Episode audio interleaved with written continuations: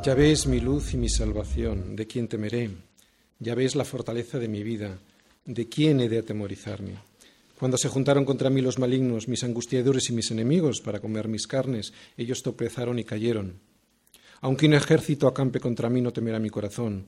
Aunque contra mí se levante guerra, yo estaré confiado. Una cosa he demandado a Yahvé, esta buscaré, que esté yo en la casa de Yahvé todos los días de mi vida, para contemplar la hermosura de Yahvé y para inquirir en su templo porque Él me esconderá en su tabernáculo en el día del mal, me ocultará en lo reservado de su morada, sobre una roca me pondrá en alto. Luego levantará mi cabeza sobre mis enemigos que me rodean, y yo sacrificaré en su tabernáculo sacrificios de júbilo. Cantaré y entonaré alabanzas a Yahvé. Oye, oh Yahvé, mi voz con que a ti clamo. Ten misericordia de mí y respóndeme. Mi corazón ha dicho de ti, buscad mi rostro, tu rostro buscaré, oh Yahvé. No escondas tu rostro de mí. No apartes con ira a tu siervo. Mi ayuda has sido. No me dejes ni me desampares, Dios de mi salvación. Aunque mi padre y mi madre me dejaran, con todo, Yahvé me recogerá. Enséñame, oh Yahvé, tu camino y guíame por senda de rectitud a causa de mis enemigos. No me entregues a la voluntad de mis enemigos, porque se han levantado contra mí testigos falsos y los que respiran crueldad. Hubiera yo desmayado si no creyese que veré la bondad de Yahvé en la tierra de los vivientes. Aguarda, Yahvé, Esfuérzate y aléntese tu corazón. Sí, espera a Yahvé. No te dejaré marchar hasta poder ver tu rostro. Salmos 27. Tan solo una cosa, esta buscaré, que toda mi vida sea como una oración hasta poder ver tu rostro. Este sería el título del Salmo 27, ¿no? y que yo he dividido en tres partes para poder predicarlo bien. De hecho, creo que este título completo, que es el título de cada una de las tres partes que he dividido el Salmo, podría ser el resumen de este Salmo. ¿vale? Tan solo una cosa, esta buscaré, que toda mi vida sea como una oración hasta poder llegar a ver tu rostro.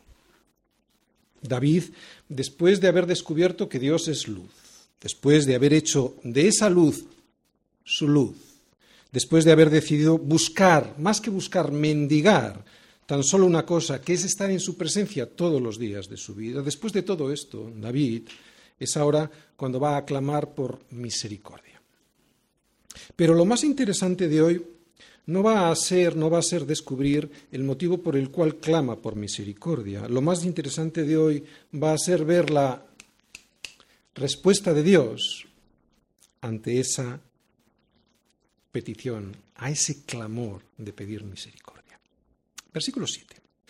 Oye, oh Yahvé, mi voz con que a ti clamo, ten misericordia de mí y respóndeme. La vida de David entra en una noche profunda, lo hemos estado viendo en este salmo, entra en oscuridad, por eso clama al Señor en una oración intensa en la que da la sensación de que Dios ha abandonado a David. Respóndeme, dice David, y eso da la sensación de que David ha perdido el contacto con el Señor. Yo entiendo este grito de David, porque a mí me ha pasado también. Y también yo sé cómo es este clamor que te lleva hasta las lágrimas. Son momentos en los que lo único que yo deseo en mi vida es ver la misericordia de Dios. Desgraciadamente y para mi vergüenza, siempre he clamado de esta manera cuando he pasado por dificultades, por verdaderas dificultades. Nunca he clamado así cuando las cosas me han ido bien. En mi caso, por lo menos, este clamor intenso solo ha sido posible, solo ha ocurrido en momentos en los que Dios ha probado mi fe, solo cuando Dios ha permitido en mi vida alguna circunstancia adversa. Y esto me vuelve a recordar algo en lo que Pablo continuamente se gloriaba, seguro que os acordáis, en sus tribulaciones. Y es que las tribulaciones son una bendición de Dios para sus hijos.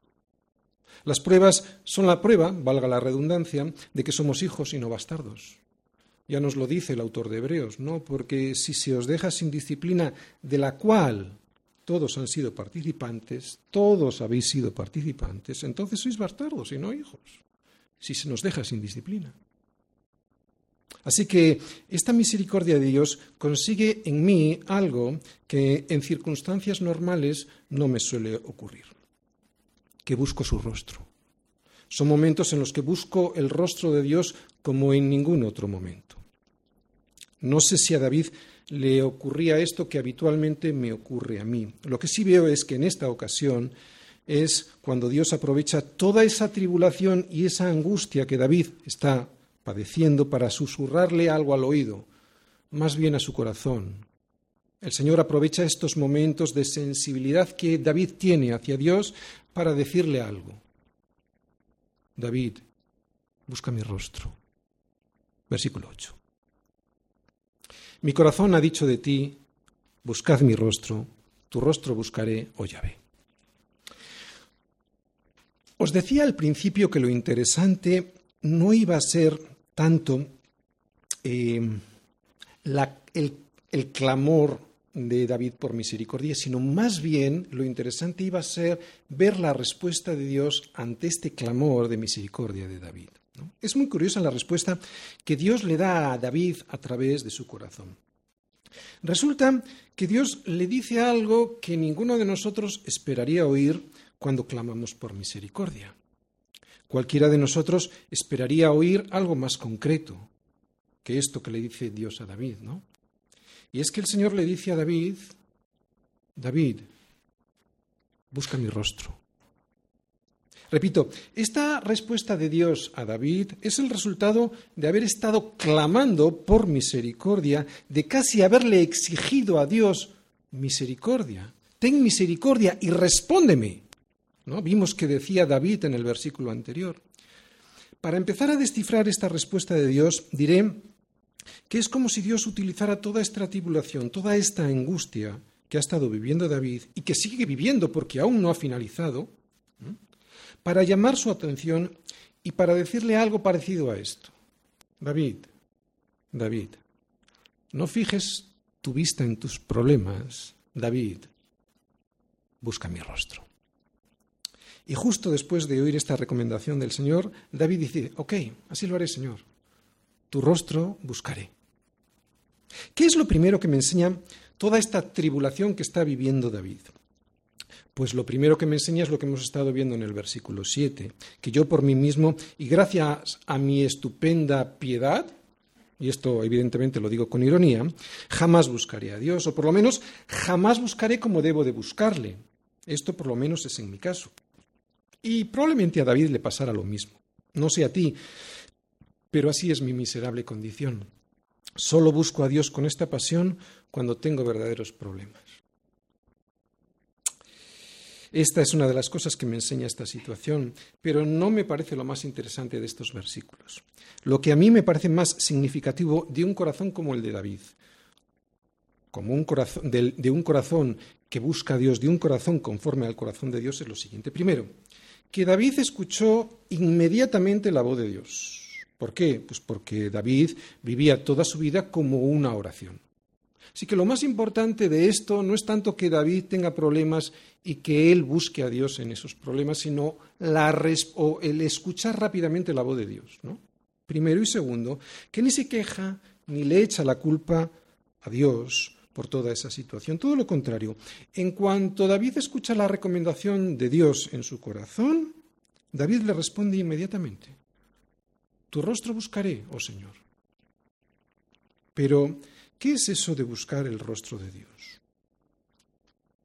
¿Es orar todavía más de lo que lo hacía David? Porque en el versículo 4 vimos el domingo pasado que David decía, una cosa he demandado al Señor, esta buscaré, que esté yo todos los días de mi vida en la casa del Señor para, para contemplar la hermosura del Señor y para inquirir en su templo. La casa del Señor es el tabernáculo, es la casa de oración a la que se refiere David. Así que David oraba y oraba mucho. David, de hecho, estaba orando en este momento cuando el Señor le dice, David, busca mi rostro. Por eso, buscar el rostro de Dios tiene que ser otra cosa. Tiene que ser algo más que simplemente orar. Sabemos que David tenía una relación con Dios de oración, una relación ininterrumpida con Dios. Vivía su vida como una oración y a pesar de eso Dios le dice, busca mi rostro.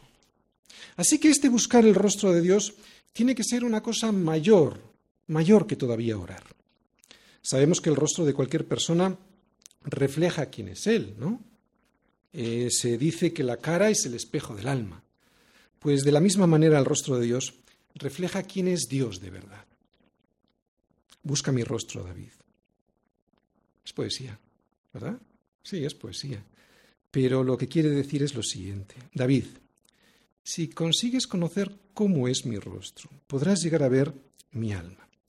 Porque mi rostro refleja todo lo que yo soy, mi rostro refleja toda mi gloria, mi rostro te declarará cuáles son mis atributos.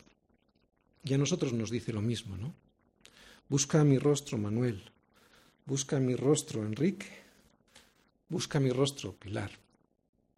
Y aunque sí es poesía, lo que os estoy diciendo de forma poética, nos dice el Señor, es que si llegáis a conocerme de verdad, entenderéis muchas cosas que ahora no entendéis.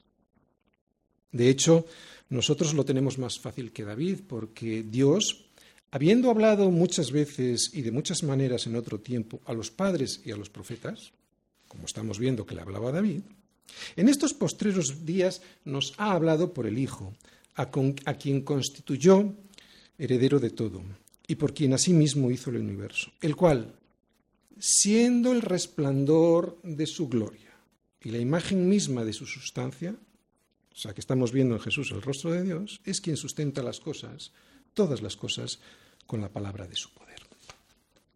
Esto es lo que significa que podemos ver a Dios, el rostro de Dios. Lo que significa es que podemos ver a Dios en Cristo. Oye, ¿te imaginas si David lo hubiera podido ver así? Toda su misericordia, su poder, su amor, su justicia, su verdad, su soberanía, su santidad, su fidelidad, su paciencia, su gracia, su ira. Porque la ira también es un atributo de Dios. La ira no es la ira humana que está distorsionada, que está ensuciada por el pecado, es una ira santa. ¿De acuerdo? La ira. Tantos y tantos atributos de Dios que Dios tiene y que la gente ni se imagina cómo son porque Dios esconde su rostro de ellos. ¿Sabes por qué Dios esconde el rostro de las personas? No le quieren escuchar.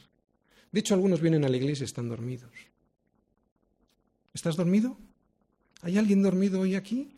Porque si hay alguien que está dormido, Dios no le va a hablar. Se va a perder todos los atributos, no le va a conocer. Qué triste. Qué triste. Por favor, que nadie se me duerma hoy en la iglesia. Por favor.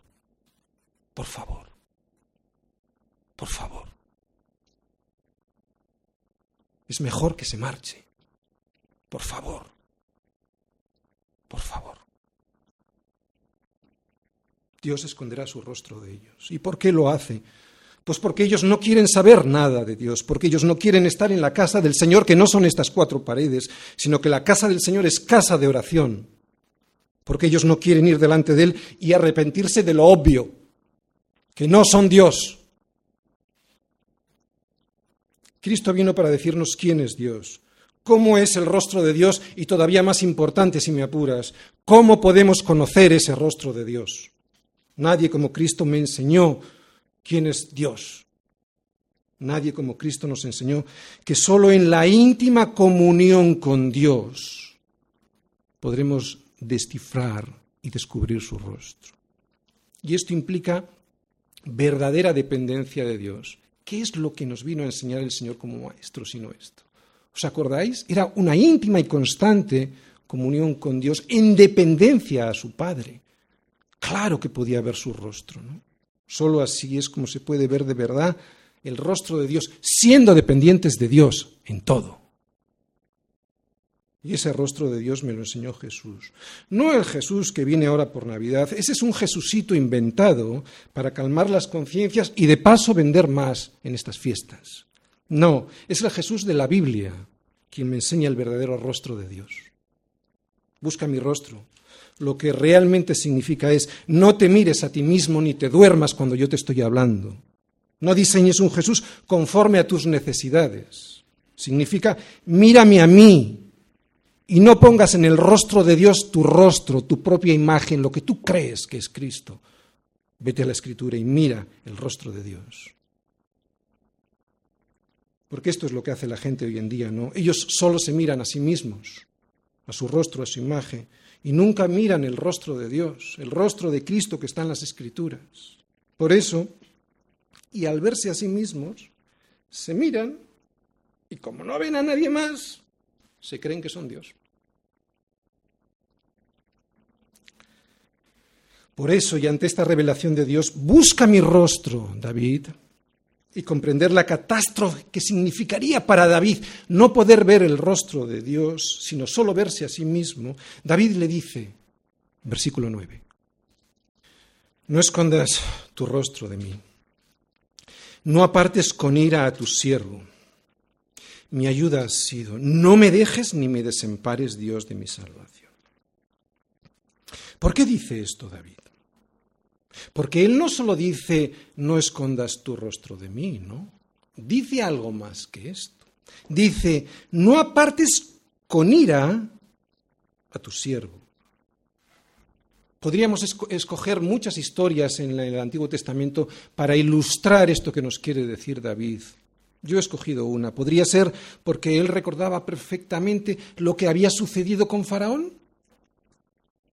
Recordáis que uno de los atributos que os nombré de Dios, entre otros muchos, y que se pueden ver buscando su rostro, ¿no? Uno, uno, era su misericordia, otro es su amor, otro es su poder, otro es su justicia, otro es su verdad, otro es su gran misericordia, su soberanía, su santidad, su fidelidad, su paciencia, su gracia, que es el regalo para todos nosotros, su ira. ¿Os recordáis que era uno de los atributos? Vamos a Éxodo 7. Vamos a Éxodo 7, versículos del 14 al 17, porque allí hay un relato que conocemos, que conocemos muy bien, y que nos puede ayudar a entender mejor por qué David puede llegar a decir, no escondas tu rostro de mí, no apartes con ira a tu siervo. Éxodo 7, versículos del 14 al 17. Dice así, antes de todas las plagas, ¿eh? Entonces Jehová dijo a Moisés, el corazón de Faraón está endurecido y no quiere dejar ir al pueblo. Ve por la mañana a Faraón, he aquí que él sale al río, y tú ponte a la ribera delante de él, y toma en tu mano la vara que se volvió, culebra.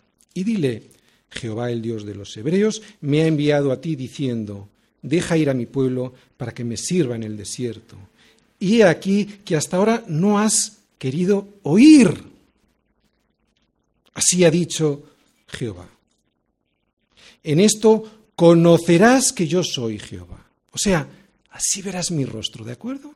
En esto conocerás que yo soy Jehová. He aquí, yo golpearé con la vara que tengo en mi mano el agua que está en el río y se convertirá en sangre. Y aquí empiezan todas las pruebas que Faraón no supera. Faraón se veía solo a sí mismo. Este era el gran problema. Solo se consideraba a sí mismo. Se veía como en un espejo y por lo tanto se consideraba Dios.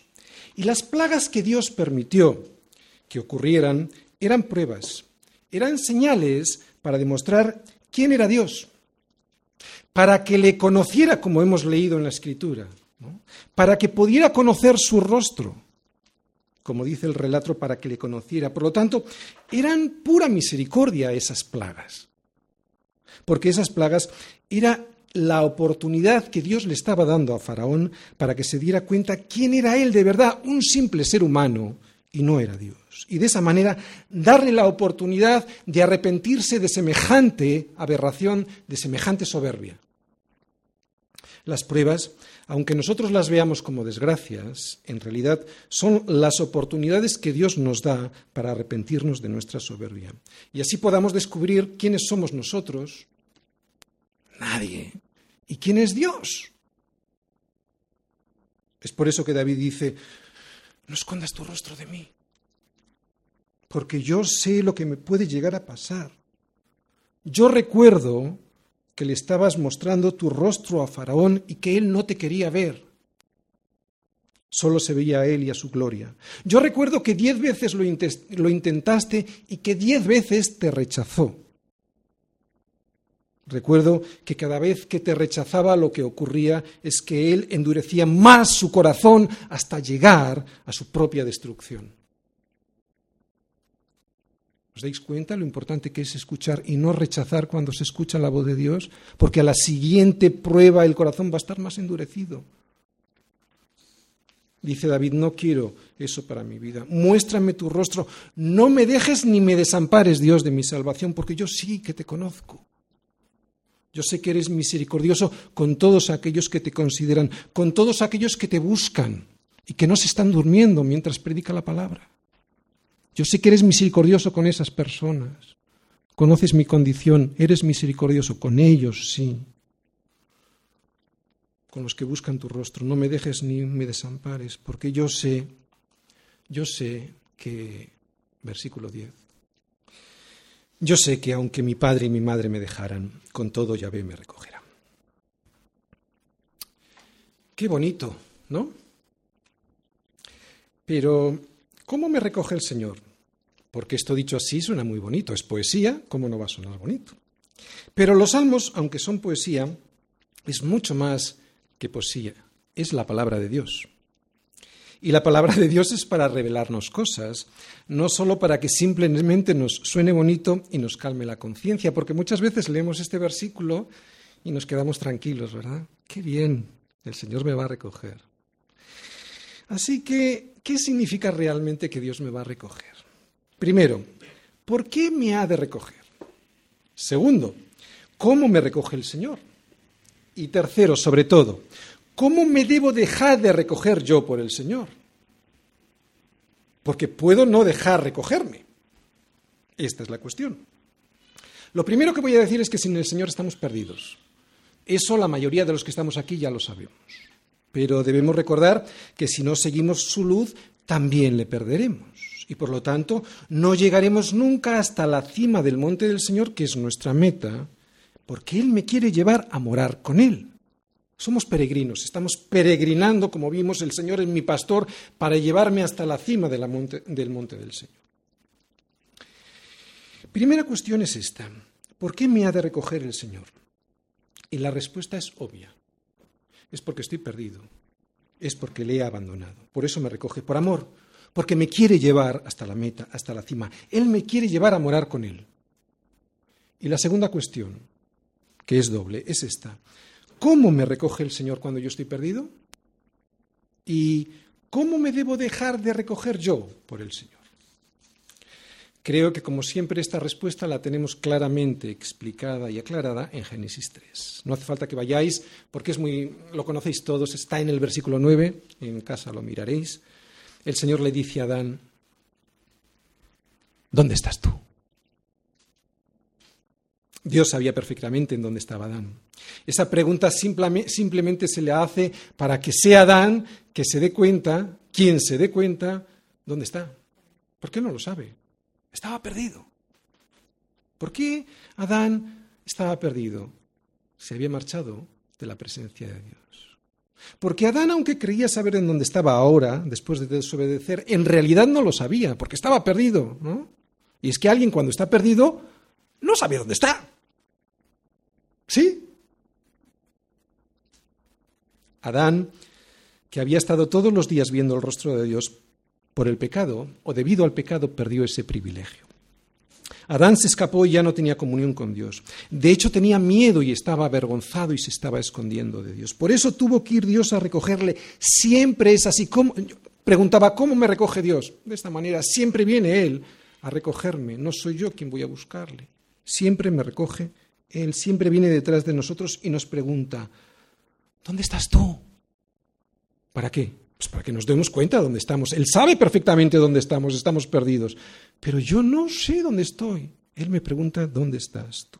Así me recoge, pero ¿y cómo me debo dejar de recoger? ¿Cómo me debo dejar recoger yo por el Señor? Yo recuerdo que a mí me pasó lo mismo que le pasó a Adán que después de haber tenido comunión con Dios, que después de haber estado viendo su rostro, me escapé. Así que un día que andaba yo perdido, pero pensando que yo no estaba perdido, pues Dios vino y me preguntó, Tony, ¿dónde estás tú? ¿Cómo lo hizo? ¿Me llamó por teléfono? No, evidentemente no me llamó por teléfono. Simplemente yo me había escapado de su presencia ya hacía mucho tiempo y como realmente no deseaba ver el rostro de Dios, lo que permitió él fue una gran cantidad de pruebas, de plagas, que las conozco yo solo, bueno, ni mi esposa. No fueron pruebas, fueron plagas en mi vida, que no eran sino su misericordia. Y aquí está la diferencia entre ver las pruebas de Dios como una plaga y endurecer el corazón o verlas como misericordia. Eran pura misericordia de Dios a mi vida para que volviera mi rostro, mejor dicho, mi vista a Él y pudiera volver a contemplar su rostro. Así fue como Él lo hizo. Pero ¿cómo me dejé recoger yo? Porque yo me podía haber resistido. Yo me podía haber justificado. ¿Recordáis cómo lo hizo Adán exactamente igual? La mujer que me diste, ¿no? Me dio del árbol y comí. De hecho, lo hice así durante mucho tiempo. Me estuve justificando. Hasta con mi mujer. Pero Él es fiel, porque como dice Pablo, el que comenzó en vosotros la buena obra, la perfeccionará hasta el día de Jesucristo. Así que llegó un día en el que me dijo algo parecido a esto. Tony, ¿Andarán dos juntos si no estuvieran de acuerdo? Esto fue lo que le dijo Dios a través del profeta Amos a las familias de Israel que estaban renegando de seguir el camino que Dios les marcaba después de haberles sacado de Egipto. Tony, ¿andarán dos juntos si no estuvieran de acuerdo? Es como si Dios me dijese, ¿a dónde te has ido después de haberte sacado de Egipto? ¿Te has ido de mi presencia? No estoy de acuerdo con lo que estás haciendo. Vuélvete a mí, porque si no, no podré caminar contigo, si no, no podré terminar de recogerte. Así que aunque mi padre y mi madre me dejaran con todo, con pruebas incluidas, con todo, el Señor me recogerá. No siempre es poesía, a veces es algo más que poesía. Él siempre lo va a hacer. Él nunca dejará de hacerlo. Él siempre me recogerá, aunque sea a través de muchas tribulaciones. Con todo. Aun y con todo el Señor me recogerá. ¿Por qué? Porque Él quiere que estemos con Él. Él quiere que estemos con Él en la cima de su monte, en su morada, en su monte santo. No sé si lo recuerdas, pero Jesús oró por esto. Jesús le pidió al Padre que quería. Vamos, vamos a Juan, Juan 17, Juan 17, 24. Y los que tenéis boli, subrayar esto. Jesús oró por ti y por mí, porque quería que tú y yo estuviéramos con Él. ¿De acuerdo? Juan 17, 24. Oye, eso sí es amor, ¿eh?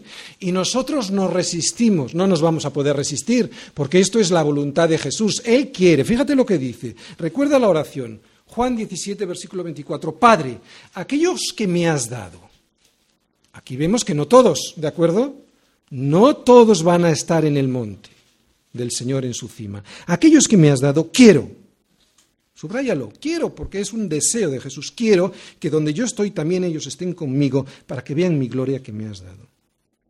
Así que lo que Cristo quiere ¿eh? se va a cumplir, que no te quepa la menor duda, ¿de acuerdo? Por lo tanto, bueno, claro, si eres de los que el Señor le ha dado. Por lo tanto, no veas este versículo 10 del Salmo 27 que estamos viendo, solo poesía. Y es más que poesía. Es mucho más que eso. Significa que Dios, si eres hijo, te recogerá sí o sí. Si eres hijo, te recogerá sí o sí. Oye, pero creo que yo, yo creo que es mejor que no le obliguemos a Dios a recogernos de cualquier manera, ¿no? A recogernos arrastrándonos. Creo que es más sensato por nuestra parte dejarnos recoger sin que nos tenga que provocar tantas pruebas en nuestras vidas. ¿no? Por eso David le pide algo versículos 11 y 12. Enséñame, oh Yahvé, tu camino y guíame por senda de rectitud a causa de mis enemigos. No me entregues a la voluntad de mis enemigos, porque se han levantado contra mí testigos falsos y los que respiran crueldad. Muy bien, es verdad que David está hablando aquí de otro tipo de enemigos, pero yo os voy a decir cuál es el peor de nuestros enemigos. El peor de nuestros enemigos es nuestro propio yo. Ese es el enemigo del cual Dios nos ha de librar sobre cualquiera de nuestros enemigos.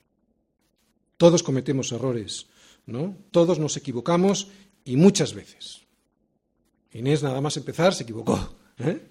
Yo me equivoco todos los días. De hecho, yo me equivoco aquí desde este púlpito todos los domingos. A veces digo Pedro en vez de Pablo, otras veces digo griego en vez de hebreo, y otras, como el domingo pasado, en vez de tabernáculo, digo templo. Cuando me refería al lugar de oración en donde David rendía sacrificios de alabanza a Dios. Todos nos equivocamos. Ese no es el problema, porque si fuese ese el problema, todos estaríamos condenados. Todos nos equivocamos, todos hemos cometido errores, de hecho Dios los usa, Dios usa todos nuestros errores para que podamos darnos cuenta de que no somos Dios y ponernos en nuestro lugar. De que sin Él nosotros no podemos. Hay un partido político nuevo por ahí que se llama Podemos. No podemos. Qué soberbia. Claro que no podemos. Bueno, sí, podemos ir a peor. ¿Quién no ha cometido errores en su matrimonio, en las relaciones con sus amigos, en la iglesia, en su trabajo, con la familia? ¿Quién no ha cometido errores, verdad? Por lo tanto, como he dicho antes, el problema no es cometer errores, ya que todos los vamos a cometer. El problema es vivir en el error de una manera permanente. Es vivir en el error de una manera obcecada. ¿Qué es lo que hay que hacer, pues, para no vivir en el error? Pues para no vivir en el error permanentemente, y esto es una obviedad, lo primero que hay que hacer es reconocer que cometemos errores. ¿no? Reconocernos vulnerables, ¿no? Porque si no, no hay manera. Aquel que no reconoce que comete errores, pues ya nada, ya no da el primer paso del escalón. Y después de reconocer que cometemos errores, dejar que nos sean descubiertos, revelados esos errores. ¿Por quién? por Dios a través de la relación que tenemos con Él, pero Dios puede usar a un hermano, Dios puede usar a un amigo, Dios puede usar al pastor mientras está predicando. Pues es aquí en donde entra nuestro mayor enemigo. No me he salido de los versículos. ¿eh? Es aquí en donde entra nuestro mayor enemigo, nuestro yo. ¿Para qué entra ahí nuestro mayor enemigo? Pues para que no corrijamos esos errores. Y entonces nos justificamos. ¿Te das cuenta cómo es nuestro mayor enemigo? Entra en la batalla para que no reconozcas el error y te vayas derechito al barranco. Para que no corrijamos nuestros errores. Es por eso que David le dice al Señor, enséñame, Señor, tu camino, ¿no? Guíame por senda de rectitud a causa de mis enemigos. Y voy a explicar qué quiere decir esto. Como he dicho antes, yo, ya sé que estos versículos, en estos versículos, David no está hablando de sus propios errores, sino de otro tipo de enemigo, del enemigo militar. ¿De acuerdo? Pero tenemos que saber una cosa, que nosotros estamos en guerra. Tenemos que saber que nosotros tenemos no lucha contra sangre y carne, sino contra principados, contra potestades, contra los gobernadores de las tinieblas de este siglo, contra huestes espirituales de maldad en las regiones celestes. Estamos en una guerra, y es una guerra espiritual, pero solo podremos vencer si le pedimos al Señor que nos enseñe cómo poder salir del cerco que nos tienen preparados nuestros enemigos. Es lo que le dice David, mira, enséñame Señor tu camino, es un camino de salida, ¿de acuerdo? Enséñame Señor tu camino y guíame por senda de rectitud a causa de mis enemigos. Aquí David no está hablando de los caminos de justicia de, en los cuales todos debemos de andar, las sendas de justicia. No está hablando de esos caminos. Aquí David está hablando de otro tipo de camino. Aquí David está hablando de un camino seguro, de un camino sin obstáculos, de una salida franca, militarmente hablando, de una salida libre en la que no te encuentres emboscadas, de una salida sin francotiradores en las colinas para abatirte cuando quieres salir de una situación. Algo parecido a lo que el Señor hizo en el mar rojo con su pueblo perseguido por Faraón, que abrió caminos en el mar, caminos de liberación, cuando todo parecía que estaba perdido porque el enemigo le tenía rodeado al pueblo.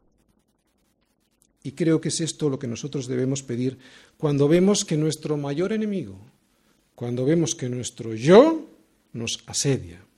Debemos pedir a Dios un camino de salida, que sea Él quien nos muestre la salida, que sea Él quien abra ese camino a través del Mar Rojo para que podamos escapar de nuestro mayor enemigo que somos nosotros mismos. Es lo que le está pidiendo David. Está pidiendo un camino de salida a sus enemigos. Nosotros no estamos en una guerra militar, pero sí en una guerra espiritual. Por lo tanto, aplicando estos versículos a nuestra vida, lo que le tenemos que pedir a Dios es que nos libre un camino franco, que nuestros enemigos no impidan nuestra salida, ¿no? Y vuelvo a repetir, nuestro mayor enemigo somos nosotros mismos. Es lo que debemos pedirles nosotros también, igual que David, ante nuestra condición engañosa y perversa. Porque yo creo que nuestro mayor testigo falso, ahí habla de testigos falsos, ¿verdad? Yo creo que nuestro mayor testigo falso, aquel que te dice, no le creas, Tony, cuando es verdad, y le tenías que creer. Ese es nuestro mayor testigo falso. Yo creo que somos nosotros el mayor testigo falso al que nos vamos a tener que enfrentar nuestro yo que el enemigo más cruel que nos vamos a poder encontrar siempre va a ser nuestro yo, ese yo que sigue vivo porque no lo hemos crucificado todavía. Yo estoy seguro que ese va a ser nuestro enemigo y ese va a ser el enemigo que nos proporcione las derrotas más amargas de nuestra vida. Y si no, reflexiona en tu vida. ¿Quién te ha llevado a los peores sitios? Tu propia opinión. El yo llevándonos al desfiladero para, matarnos ahí, ¿no? Hemos de recordar que el creyente es un soldado, que estamos en lucha constante, como un soldado, en lucha constante contra, nuestro contra el pecado que mora en nosotros, que mora en mí, dice Pablo en Romanos 7. Así que cuando leas estos versículos 11 y 12, yo te, los, yo te recomiendo que los leas de una manera más personalizada. Algo así como esto. Enséñame, oh Señor, tu camino y guíame por sendas de liberación, a causa de mi peor enemigo, que soy yo mismo. No me entregues a mi propia voluntad, porque se levanta esa propia voluntad, esa propia opinión como un enemigo, como un testigo falso que me quiere destrozar porque respira crueldad la salvación que Dios regala a los hombres, porque la salvación es un regalo, no la podemos ganar nosotros. La salvación que Dios regala a los hombres, a los hombres que quieran recibir ese regalo, esa salvación siempre la vamos a ver expresada en la Biblia en términos militares. ¿Por qué? Porque es una conquista. Y es una conquista que la vamos a ganar simplemente porque ya está ganada. Ganada por Cristo en la cruz. Tu salvación es la victoria de Dios ganada en una guerra. Es por eso que la salvación siempre la vas a ver enmarcada en la Biblia en términos militares. Por eso, porque es una guerra que vamos a ganar porque ya está ganada, es por lo que, por lo que Pablo nos dice que en todas estas cosas, todas estas cosas que nos pasan, somos más que vencedores por medio de aquel que nos amó. Más que vencedores. ¿Qué habla? Más que vencedores, sino en términos militares. Habla de una guerra. Somos más que vencedores por medio de aquel que nos amó. Por medio de aquel que nos amó, porque si no fuera por medio de aquel que nos amó, no sería posible. Aquel que nos amó, si no fuera por él, yo ya hubiera desmayado. Versículo 13. Hubiera yo desmayado si no creyese que veré la bondad de Yahvé en la tierra de los vivientes. El mal está en nosotros, nos dice Pablo en Romanos 7:21. Así que, ¿cómo puede ser que David o cualquiera de nosotros pudiera tener alguna esperanza de ver la bondad del Señor en la tierra de los vivientes? Pues por medio de aquel que nos amó. Yo me imagino, y esto solo es mi imaginación, ¿eh? pero yo me imagino a Jesús, después de haber sido perseguido con saña y violencia por testigos falsos y enemigos que respiraban crueldad, me lo imagino cargando la cruz y diciendo estas palabras, las de este versículo. ¿Hubiera yo desmayado si no creyese que veré la bondad de mi Padre en la tierra de los vivientes? ¿No te lo imaginas? Y es que de alguna manera yo veo a Jesucristo en todo este salmo. Desde el versículo 1 Jesús como la luz del mundo, hasta este otro, en el que no desmayó sabiendo que vería la bondad de su Padre en la tierra de los vivientes, pasando por toda la persecución que sufrió a manos de sus enemigos. Y todo fue para que tuviésemos esperanza, que es de lo que habla este versículo. En realidad este salmo es un salmo de esperanza en medio de la tribulación. Porque la gente ¿para qué trabaja? ¿Para qué estudia? ¿Para qué hace planes si Dios no existe? ¿Para qué seguir viviendo si Dios no existe? Esto es en el fondo lo que se pregunta mucha gente, aunque no lo digan claramente. Pocas veces lo dicen, ¿verdad? Pero en el fondo la gente se lo pregunta. ¿Y sabes el motivo por el cual no se lo preguntan claramente? Porque la respuesta sería Cristo o el suicidio. Y no quieren ni una cosa ni la otra. Por eso siguen con vida, claro, pero es una vida sin propósito. Pero David no, él dice, ya hubiera yo desmayado, ya hubiera yo desmayado si no creyese que veré la bondad del Señor en la tierra de los vivientes. Después de tanta guerra, después de tanta prueba, de tanta persecución que vemos que padece David, que padecemos todos nosotros debido a nuestro pecado, hay dos opciones, solo dos. Una, uno desmaya y se abandona, que es lo que hace la mayoría de la gente mirando para otro lado y viviendo una vida sin propósito, o llegas a Cristo, no hay más. Solo hay estas dos posibilidades, que no te engañen, no hay más. Como veíamos en el primer versículo de este salmo, si el Señor no es mi luz, si el Señor no es mi salvación, si el Señor no es la fortaleza de mi vida, ¿quién no se duerme en la predicación? ¿Quién no desmaya? ¿Quién continúa? ¿Entendéis lo que quiero decir? Si Cristo no es la fortaleza de mi vida, vas a venir aquí y te vas a dormir. Eso es desmayarse. David no desmaya. Quiere ver el rostro de Dios. Tiene esperanza. Lo vuelvo a repetir. Si Cristo no es mi luz, ¿quién no desmaya? ¿Quién continúa? Aunque dé la sensación de que el mundo está repleto de vida, no es cierto. Están todos muertos. Vivos biológicamente, sí, pero sin vida espiritual. Pablo nos lo dice. El que os dio vida a vosotros, espero que a la mayoría de los que estáis aquí, el que os dio vida a vosotros cuando estabais muertos en vuestros delitos y pecados. Estábamos muertos. Y esto lo que significa es lo que acabo de decir, que todos a esos que ves sin Cristo están muertos. Lo voy a explicar mejor. Quiero que veas cuál es la visión de Dios sobre la vida, sobre la verdadera vida. Y por eso quiero que vayamos a Génesis 2, versículo 17, ¿de acuerdo? Fíjate lo que le dijo Dios a Adán. Venga, Génesis 2, versículo 17. Dios le advirtió a Adán lo siguiente. Del árbol de la ciencia del bien y del mal no comerás, porque el día, subraya eso si puedes, el día, el día que de él comieres, ciertamente morirás. Adán comió y Adán no murió. Adán vivió 930 años. Pero Dios no dijo que el día que comiere de la fruta del árbol, ese día moriría? Eso lo dijo, lo, acabáis de leer. ¿Qué pasó? Pues la verdad es que en ese momento murió. ¿Por qué? Porque fue en ese momento en el que dejó de ver el rostro de Dios. Ya no había vida, ya no había vida de verdad. Luego también murió físicamente, muchos años después. Pero esto no es lo que Dios considera vida. También es la consecuencia del pecado, la muerte física. Pero cuando la Biblia habla de vida, está hablando de otra cosa.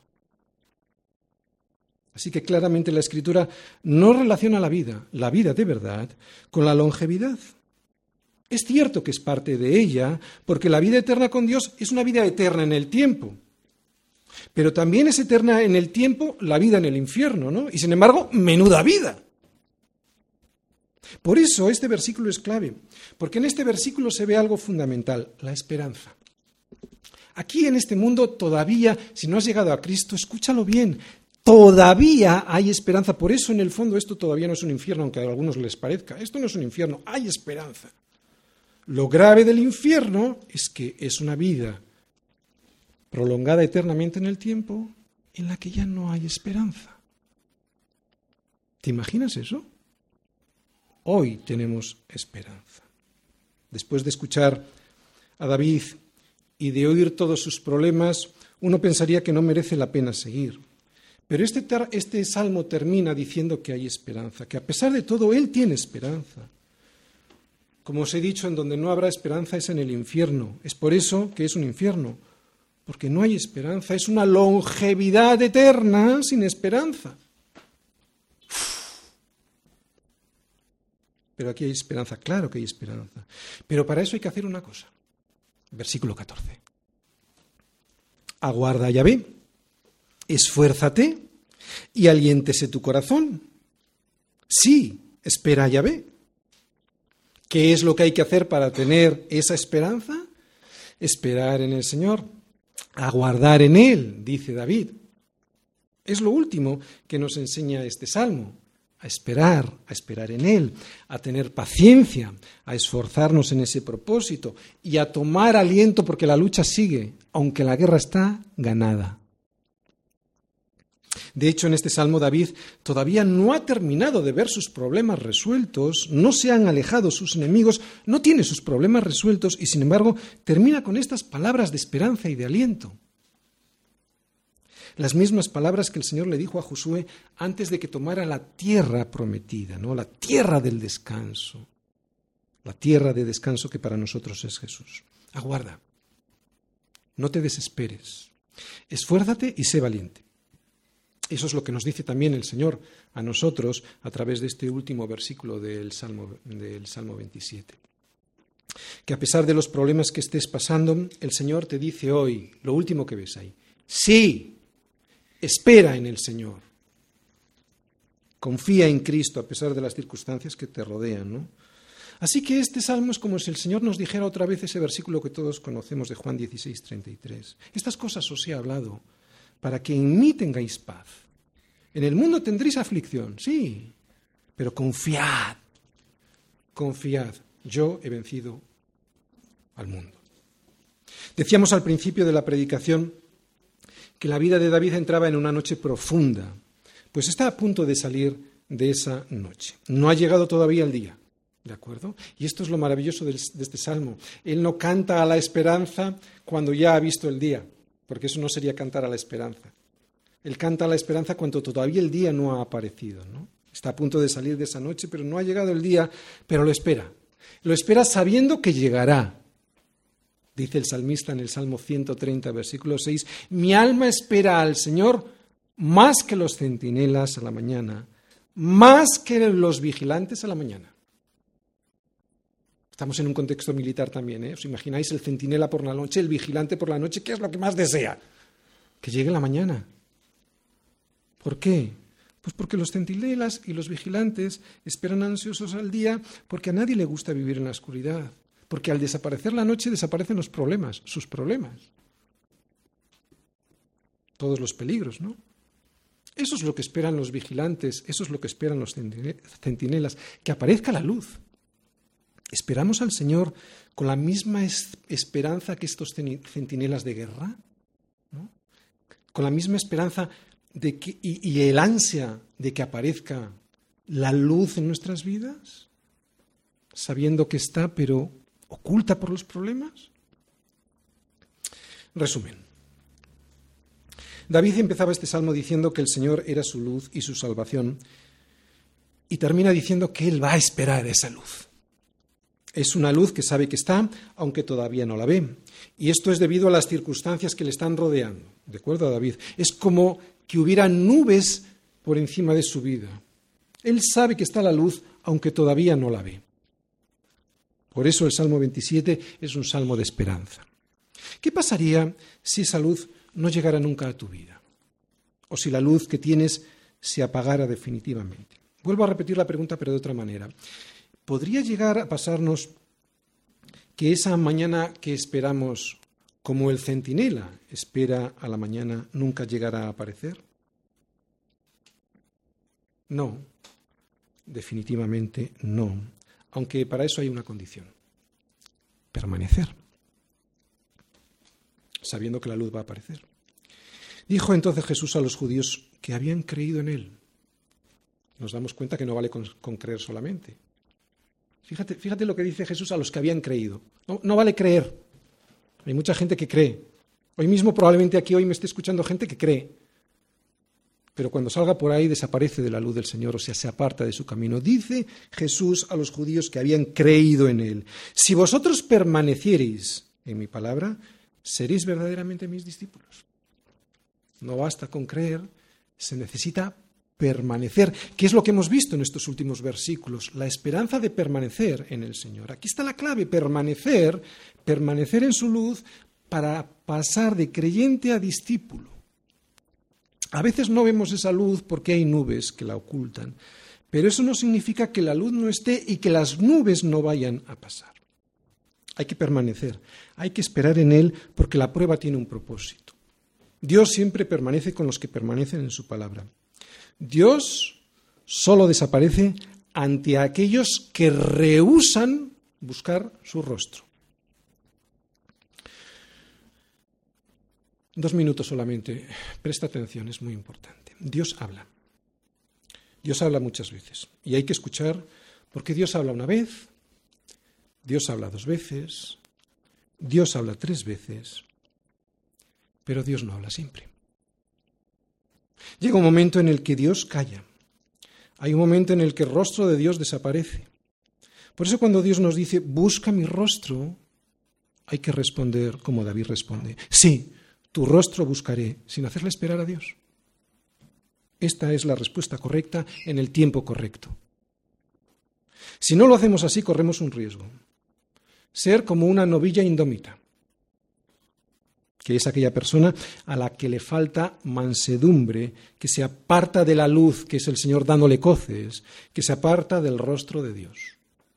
Así se lo dijo el Señor al pueblo de Israel a través del profeta Oseas. Porque como novilla indómita se apartó Israel. ¿Los apacentará ahora el Señor como a corderos en lugar espacioso? Efraín, Efraín significa Israel. Efraín, Efraín es dado a los ídolos, o sea, déjalo. Ojalá seamos como David y digamos, Señor, no te dejaré marchar, no te dejaré marchar hasta poder ver tu rostro. ¿Sabes por qué? Porque si no el Señor podría terminar diciendo, como le dijo al pueblo de Israel a través, a través de Oseas, Oseas, déjalo, no insistas. No insistas más. A ver hasta dónde llegan sin mí, a ver hasta dónde llegan sin buscar mi rostro.